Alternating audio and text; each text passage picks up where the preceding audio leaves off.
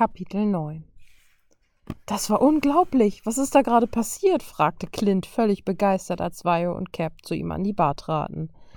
Nichts von dem distanzierten, ernsten Agent war zu erkennen. Er trug ein weißes Hemd, eine schwarze Hose und einen Schlips, der viel zu locker herumbaumelte und außer gut aussehen keine größere Funktion hatte. Seine Haare waren verwuschelt und er sah einfach nur happy aus.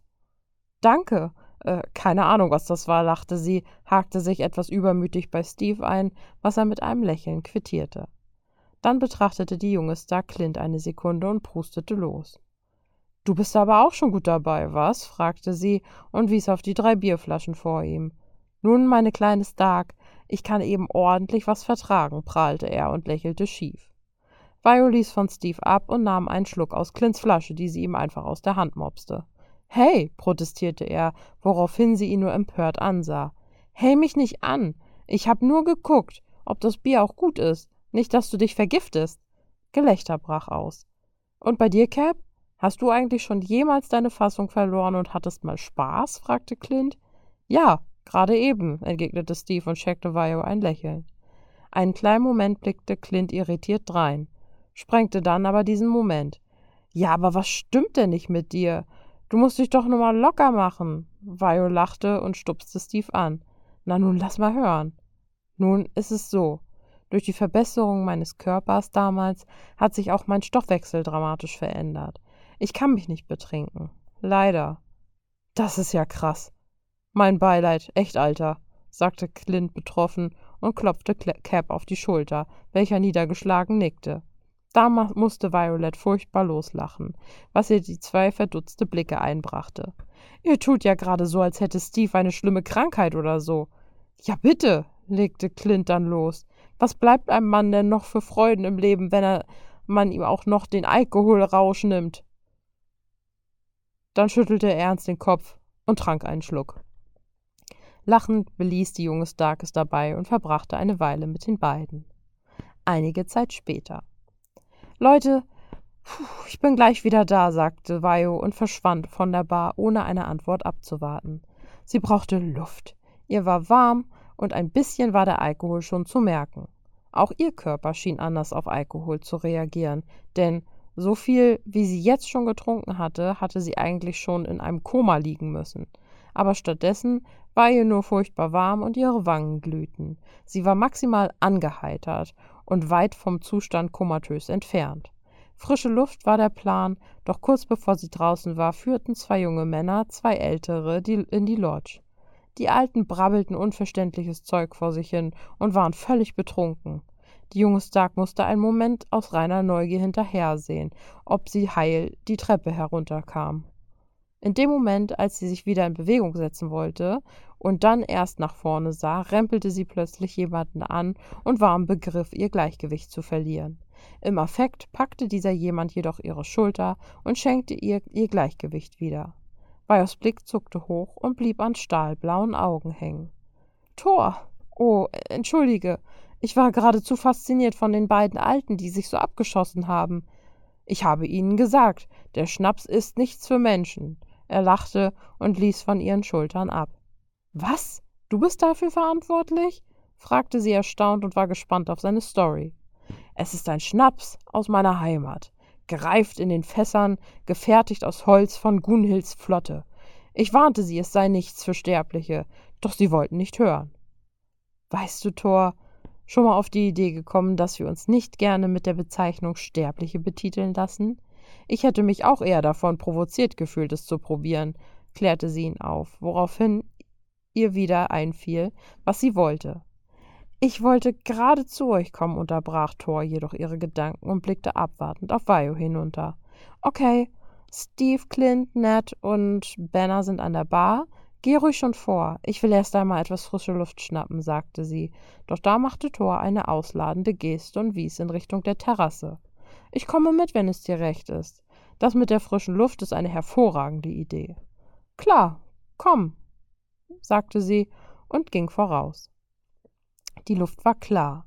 Thor musste sich gefangen haben, denn es war keine Wolke mehr am Himmel zu sehen. Der nasse Boden zeugte noch von dem plötzlichen Unwetter.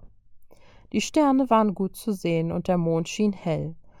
Sie musste an Thor und den Pullover denken, den er ihr geliehen hatte, und wie er ihr viel zu groß war, an ihre Unterhaltung und den Spaß, den sie gehabt hatten, und all das sollte morgen vorbei sein. Das war eine gute Idee, Violet, lobte er und lehnte sich mit dem Rücken gegen die Brüstung der Terrasse. Seine Arme legte er auf das Geländer und seinen Kopf ließ er an den Nacken fallen. Violet beobachtete ihn dabei. Er gehörte hier nicht her. Wer konnte ihm verübeln, dass er wieder nach Hause wollte? Sie ging hin zu Thor und stellte sich neben ihn, ließ den Blick schweifen und genoss die Nachtluft. Es war still, keiner von ihnen sagte etwas. Nur von drinnen hallte Gelächter, Musik, Lärm nach draußen. Violet lauschte der Musik, die plötzlich von einem flippligen Song zu einem sehr ruhigen wechselte. Sie kannte das Lied. Sie wusste nicht woher oder warum, doch sie summte es leise mit und erregte so Thors Aufmerksamkeit. Sie spürte, wie sein Blick auf ihr lag. Du bist eine gute Tänzerin, stellte er fest. Ach, meinst du das vorhin? Peinlich. Du hast das gesehen? Na ja, gut, wer hat es nicht gesehen? Das war ich nicht. Steve ist der Tänzer. Ich war nur körperlich anwesend. Er hat alles gemacht. Ich weiß auch nicht, was passiert ist, lachte sie und winkte ab. Na, wenn das so ist, sagte er und wandte sich zu ihr. Würdest du auch mir einen Tanz schenken? Violet sah ihn erstaunt an. Hier draußen? fragte sie und sah, dass er seine Frage ernst gemeint hatte, als er bestätigend nickte. Solch ähnliche Klänge besitzen auch die Musikstücke in meiner Heimat Asgard, sagte er und hielt ihr auffordernd die Hand hin. Na, wenn das so ist, lachte Violet und ergriff seine Hand. Sie war viel größer als Vios und sogar etwas größer als Steves. Moment, wieso Steve? schoss es ihr durch den Kopf. Doch flüchtig, wie der Gedanke gekommen war, so schnell war er auch wieder fort. Thor umschloss ihre Hand und legte behutsam die andere an ihre Taille. Dann begannen sie schon langsam zum Takt der Musik sich zu bewegen. Da sie außer Schunkeln noch nicht viel zu tun hatte, hatte sie Zeit, sich Thor einmal genauer anzuschauen. Er war hochgewachsen, hatte ein markantes Gesicht, die längeren blonden Haare, die immer achtlos nach hinten geknotet waren, und trotzdem hingen ihm so viele Strähnen heraus. Sein trainierter Körper, dies alles waren die offensichtlichen Dinge an ihm, doch seine Augen verrieten so viel mehr über ihn. In ihnen lag ein Ausdruck von Treue, Gutmütigkeit und Lebensfreude. Ist alles in Ordnung? fragte er mit belegter Stimme, die nicht so voll und kräftig klang, wie sie sonst tat. Sie erwachte aus ihren Gedanken und versuchte es in Worte zu fassen. Morgen kehrst du zurück. Es war eine Feststellung, keine Frage. Ich werde Lokis Zepter zurück nach Asgard bringen. Es ist zu gefährlich. Sollte es in die falschen Hände geraten, erklärte er und all seine Worte machten ja auch Sinn, doch wollte sie trotzdem nicht, dass er ging. Sehr vorbildlich, sagte sie, jedoch war es nicht viel mehr als ein ironisches Flüstern. Es, es ist echt schade, dass du gehst, gab sie zu und konnte sehen, wie das Gesagte Tor traf. Ich habe mich so an euch gewöhnt, versuchte Vio zu erklären und fuhr fort. Du würdest in der Gruppe echt fehlen, sagte sie, während er sie sich einmal um sich selbst drehen ließ und sie eingedreht in ihren eigenen Arm vor sich hielt. Die Bewegung endete mit ihrem Rücken an seine Brust gelehnt. Ihr wurde warm, als würde sie Fieber bekommen. Kurz verharrten sie beide so, Thor stand hinter ihr, ihr Arm hielt sie selbst umschlungen und ihre Hand war immer noch in die seine gebettet, doch etwas war anders. Es war nicht mehr der Tanz, den sie gemeinsam begonnen hatten. Er konnte spüren, wie sie sich leicht anspannte, als müsse sie die Balance halten, und ganz sanft, kaum merklich, ließ Thor seine Fingerspitzen über Vajos Arm streicheln. Ein unbeschreibliches Gefühl bildete sich in ihrem Innersten. Ihr Herz fühlte sich an, als würde es ihr aus der Brust springen, und sie bekam eine leichte Gänsehaut. Sie sagte nichts, weder wehrte sie sich noch sperrte sie sich. Morgen wirst du gehen, flüsterte sie, als sie seinen heißen Atem an ihrem Ohr spürte. Er roch nach Alkohol und Parfum. Und dann war da noch ein ganz eigener Geruch, der sie, wie sollte es anders sein, an die frische Luft nach einem Sommergewitter erinnerte. Eine Kombination, die ihr die Sinne vernebelte. Sie wand sich zu ihm herum und blickte in seine Augen, die wach und aufmerksam auf ihr lagen. Ein ganz anderes Blau als das von. Sie war nicht verliebt. Wie auch, sie glaubte nicht an Liebe auf den ersten Blick, und um sich emotional an ihn zu binden, kannte sie ihn einfach nicht gut genug. Doch war seine Nähe in diesem Moment so verlockend, dass sie kaum widerstehen konnte. Es war, als würde ein Verdurstender in der Wüste endlich auf Wasser stoßen. Nein, sie empfand keine Liebe, es war etwas anderes. Geborgenheit?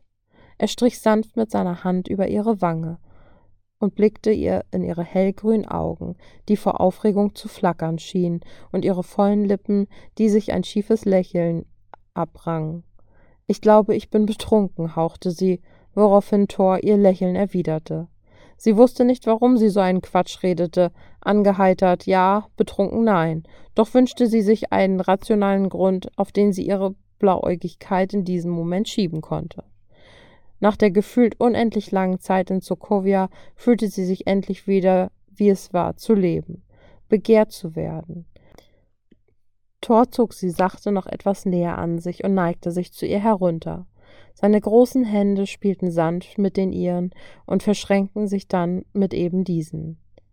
Kein Stern Asgards strahlt heller, als du es heute Abend tust, flüsterte er mit rauer Stimme, was Vajo sich lächelnd auf die Zehenspitzen stellen ließ, um die Distanz zwischen sich und ihm weiter zu überbrücken. Es war ein Flirt, maximal eine Schwärmerei. Das wusste Violet, doch die Kombination aus Alkohol und Übermut waren es, die sie nicht weiter darüber nachdenken ließen. Gerade berührten sich ihre Nasenspitzen und eine Gänsehaut breitete sich auf ihrem Körper aus, als er im Begriff war, seine Lippen auf die ihren zu betten. Doch da Miss Stark, Ihr Bruder nähert sich. Er wird in weniger als 45 Sekunden hier sein, meldete Jarvis sich plötzlich über den Außenlautsprecher zu Wort, was beide in ihrer Bewegung einfrieren ließ. Nach Selbstbeherrschung ringend sah Violet Thor in seine stahlblauen Augen, schloss dann mit einem wehmütigen Gesichtsausdruck die ihre und lächelte bitter, während sie sich wieder auf ihre Hacken stellte. Danke, Jarvis, wisperte sie. Thor lächelte sie warm, wenn auch etwas wehmütig an, straffte die Schultern und fuhr sich durch die Haare. Vio wollte gerade Luft holen, um etwas zu sagen. Da stand Toni auch schon in der Tür. Vio, was macht ihr denn hier draußen? fragte er etwas blauäugig und winkte die beiden heran. Kommt rein, wir wollen uns noch etwas zusammensetzen, sagte er und hielt ihr die Tür auf. Nun kommt schon. Noch einmal sahen die beiden sich eindringlich an. Schelmisch grinsend wand Violet sich dann an Toni und verließ mit ihm die Terrasse, dicht gefolgt von Thor. Insgeheim glaubte Violet froh gewesen zu sein, dass Toni aufgetaucht war. Alkohol und Übermut hatten sie fast um eine gute Freundschaft gebracht, die ohnehin ohne Zukunft schien. Außerdem stolperte sie über eine Kleinigkeit. Warum hatte sie an Steve denken müssen, als Thor ihre Hand hielt?